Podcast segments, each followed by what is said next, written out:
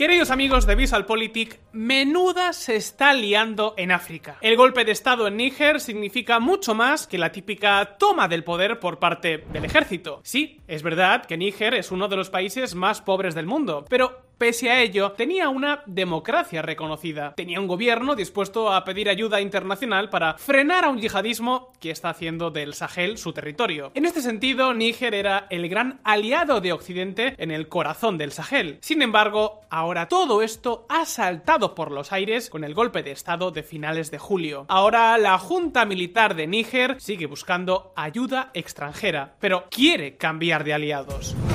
La Junta de Níger pide ayuda al grupo ruso Wagner ante la amenaza de una intervención militar. Pero esperad un momento porque la intervención militar no la puso sobre la mesa ninguna potencia de Occidente molesta por la creciente influencia del Kremlin en África. Al menos no directamente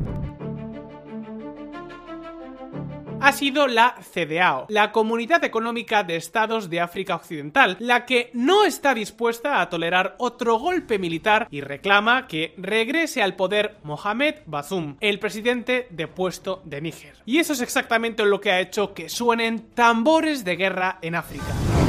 10 de agosto de 2023. Los líderes de África Occidental organizan una fuerza de reserva para responder al golpe de Estado en Níger. Y lo peor de todo es que esta intervención militar podría ir más allá de Níger y desencadenar un conflicto regional que termine extendiéndose por múltiples países. Así hablaba el portavoz de la Junta Militar, el coronel Amadou Abdurrahman.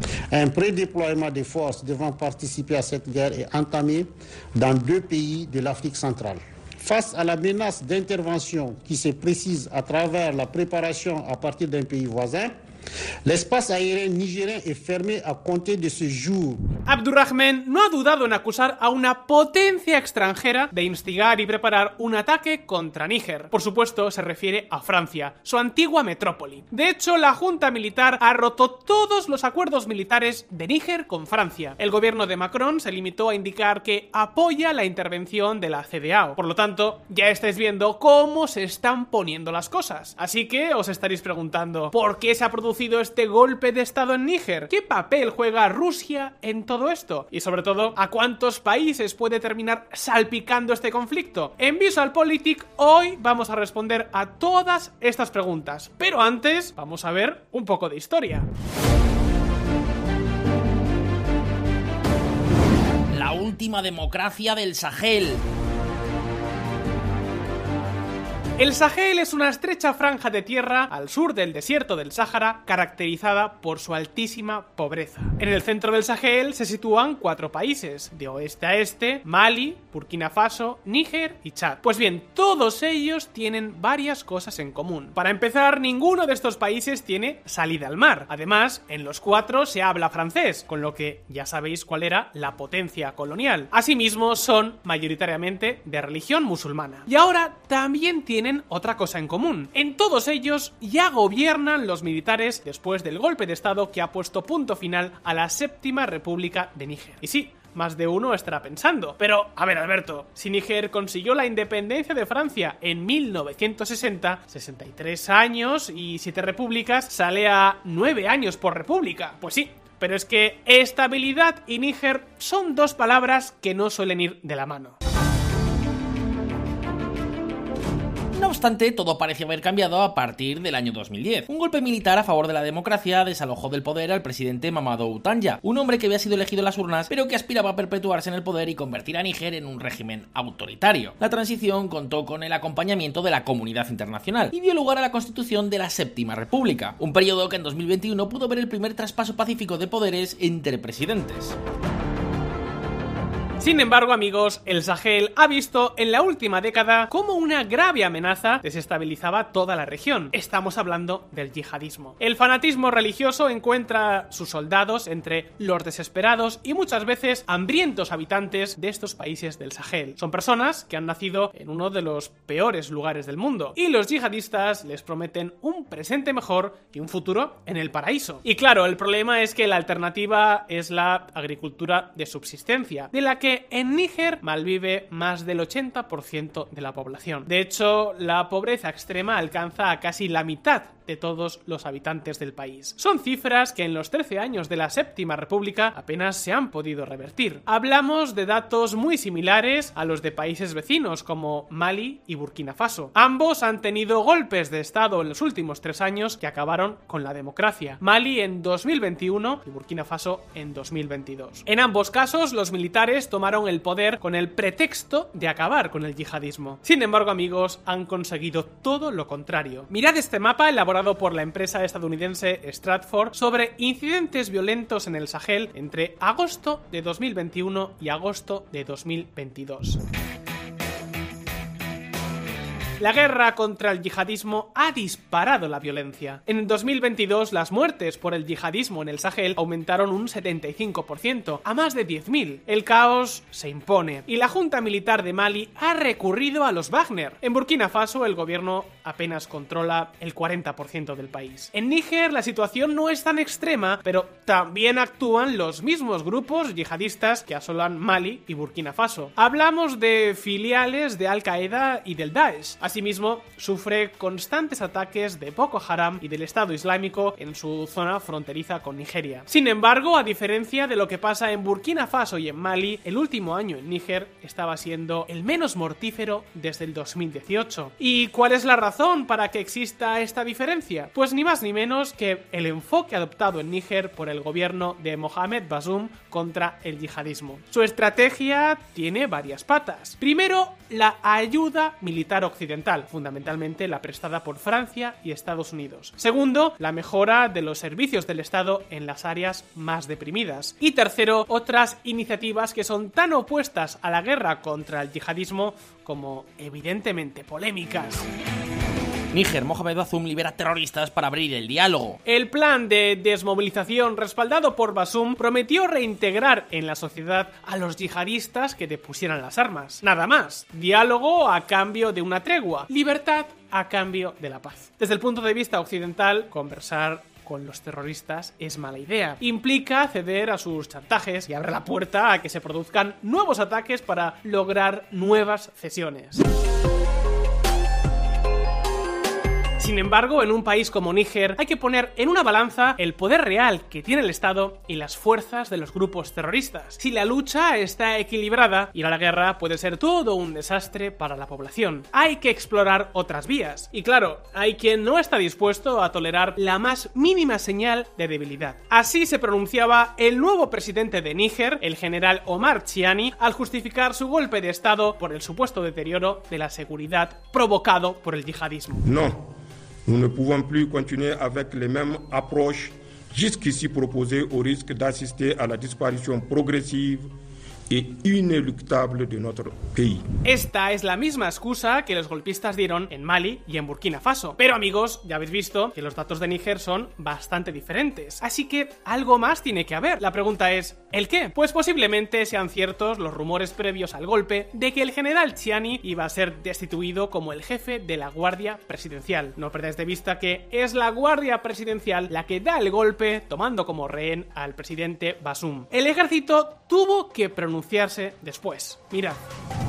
El ejército de Níger respalda el golpe contra el líder pro-occidental para evitar un baño de sangre. Pero bueno, tampoco merece la pena darle muchas más vueltas a todo esto. Al fin y al cabo, son militares dando un golpe de estado para hacerse por el poder. Sea por ambición personal o por descontento nacional, por una razón o por otra, es el pan nuestro de cada día en el continente africano. Sin embargo, amigos, esta vez se han topado con el rechazo frontal de una organización regional como la CDAO. Una organización que aparece dispuesta a todo con con tal de restaurar la democracia en Níger. Y mucho ojo, que no sería la primera vez.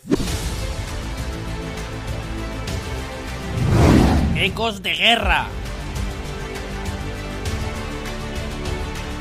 La CDAO es una organización integrada por 15 países de África Occidental, entre los que se encuentra Níger. En un principio se trataba de una organización con un propósito económico al formar un único bloque comercial. Pero esperad un momento amigos, porque la CDAO también ha movilizado fuerzas de paz en la región e intervino en países miembros en momentos de gran inestabilidad. En los últimos 30 años han actuado en Sierra Leona, Guinea-Bissau, Costa de Marfil, Liberia, Mali y Gambia. La última intervención militar de la CDAO fue en 2017 en Gambia. Allí, después de dos décadas en el poder, Yaya Jammeh se resistía a abandonar el timón de mando y cedérselo a Adama Barrow, que había ganado las elecciones presidenciales. La CDAO entonces formó una coalición de tropas de Senegal, Ghana y Nigeria y se dispuso a invadir Gambia. Al final, Yaya Jammeh renunció a los tres días y la democracia fue restaurada.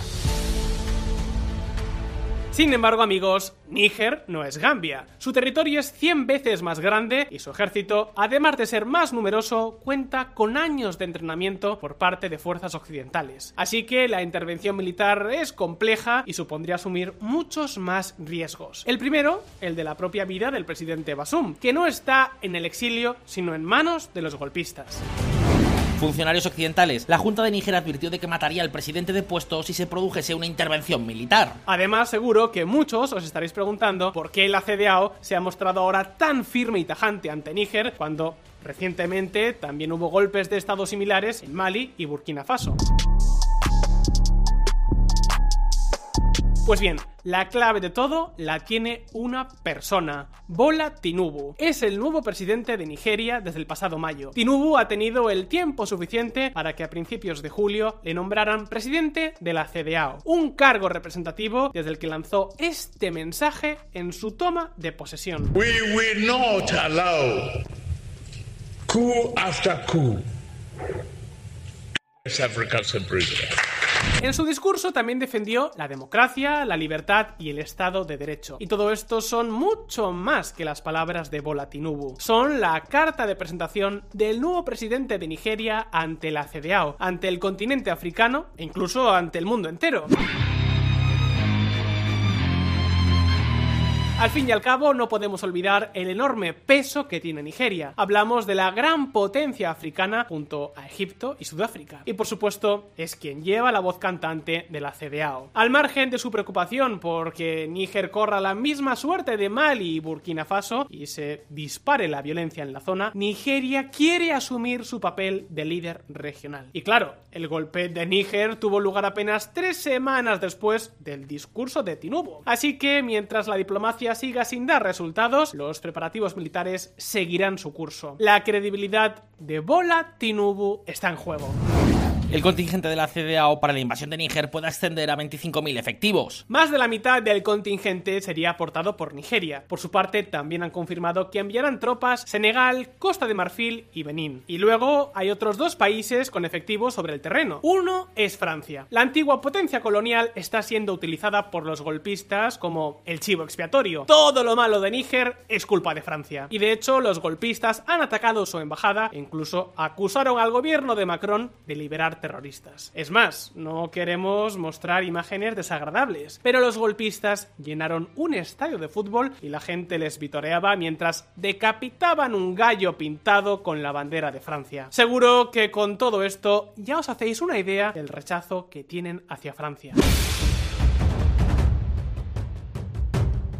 Pues bien, los galos mantienen allí una base permanente, equipada con aviones de combate, drones Reaper y 1500 soldados. El gobierno de Macron ha dicho que apoya los esfuerzos de la CDAO para devolver el poder a Basum. Ahora bien, lo más probable es que no se mueva ni un soldado francés, no sea que la junta militar haya llegado para quedarse y le dé por revisar acuerdos como el del pasado mayo.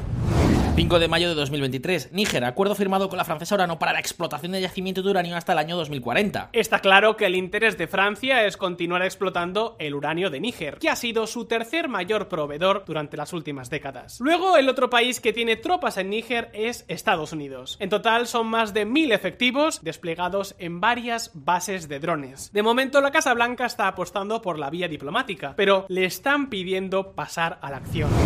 El líder derrocado de Níger dice que es un rehén e insta a Estados Unidos a detener el golpe. El expresidente lo pidió ni más ni menos que en una carta al Washington Post. Sí, parece difícil de entender. ¿Qué clase de golpistas dejan que su prisionero se comunique libremente con el exterior? Porque después del golpe, Bazoum puso un tweet e incluso ha hablado por teléfono con Blinken, con Charles Michel, con Borrell, vamos, que solo le faltó hacerse youtuber. Ahora bien, ni la Casa Blanca ni la Unión Europea están consiguiendo avances en las negociaciones con la Junta Militar de Níger. Los golpistas han rechazado incluso recibir una delegación tripartita compuesta por representantes de la CDAO, la Unión Africana y la ONU. Y es que, ¿sabéis qué? Los militares tienen muy claro cuál quieren que sea el lugar de Níger en el mundo y sus aliados. Atentos.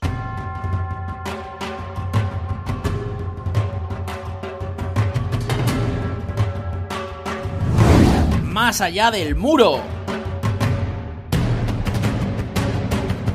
Las juntas militares de Mali y Burkina Faso nos ofrecen la hoja de ruta a seguir por el golpista africano moderno. Lo primero es atacar a la antigua potencia colonial por todas las vías posibles. Ellos tienen que tener la culpa de todo. En el caso de Níger, sin ir más lejos, ya os hemos mostrado algún ejemplo. Pero Esperad un momento porque todavía pueden hacer más contra Francia. En Mali, por ejemplo, eliminaron el francés como lengua oficial, y en este país y en Burkina Faso echaron a todas las tropas francesas que estaban allí combatiendo el yihadismo. Casi nada. Sea como sea, el siguiente paso sería tomar posiciones dentro de este mundo multipolar. Y en Níger ya han elegido.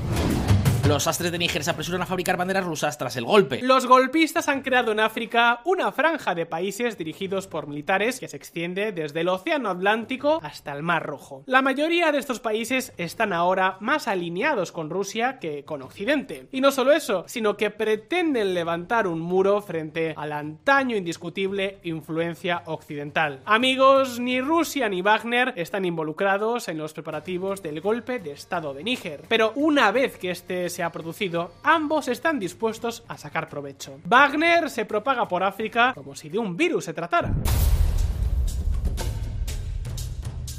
Antes del motín de Prigozhin, los mercenarios del grupo Wagner formaban parte del catálogo de servicios ofrecidos por Rusia en sus negociaciones diplomáticas. De este modo es como Wagner llegó a países como la República Centroafricana o Mali, donde los regímenes autoritarios contratan a los hombres de Prigozhin para hacer el trabajo sucio. Mientras tanto, el Kremlin desplaza a Occidente como la potencia influyente en la zona. Putin está muy interesado en África, tal y como se ha escenificado en la cumbre que se acaba de celebrar en San Petersburgo. Así que todo indica que Prigozhin seguirá adelante con sus operaciones en el continente africano mientras siga resultando útil a los propósitos de Putin. Y ya visteis al principio del vídeo que la Junta Militar de Níger ha pedido ayuda al grupo Wagner. Un grupo que en República Centroafricana, en Mali, en Sudán, allí se han hecho con el control de las minas de oro y de diamantes. ¿Qué tiene Níger para Wagner? Pues fundamentalmente uranio. Privar a Europa del uranio nigerino dibujaría una sonrisa en los rostros de Putin y Prigozhin, pero no parece demasiado atractivo para los mercenarios rusos. Se necesita algo más. Y bueno, Níger cuenta con alguna que otra mina de oro y también tiene petróleo. De hecho, Níger aspiraba este año a multiplicar por 5 su modesta producción de crudo. El caso es que, como bien sabéis, los que sois habituales de VisualPolitik, Wagner siempre saca tajada. Aún así, esta es la menor de las preocupaciones de la Junta Militar. La intervención de la CDAO es su prioridad número uno, y todo apunta a que en caso de producirse finalmente la intervención, los golpistas de Níger no estarían solos.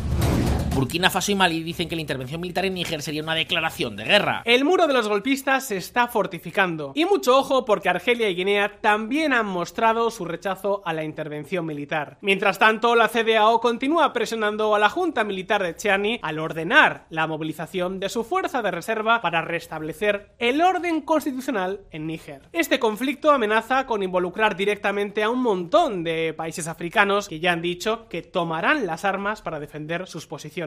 En Visual Politics seguiremos muy atentos a este conflicto incipiente. Pero ahora la pregunta es para ti. ¿Crees que la CDAO conseguirá restaurar la democracia en Níger? ¿Se involucrará directamente alguna potencia ajena al continente africano? Déjanos tu respuesta en los comentarios. Si te ha resultado interesante el vídeo, dale al botón de like y compártelo con tus amigos. Un saludo y hasta la próxima.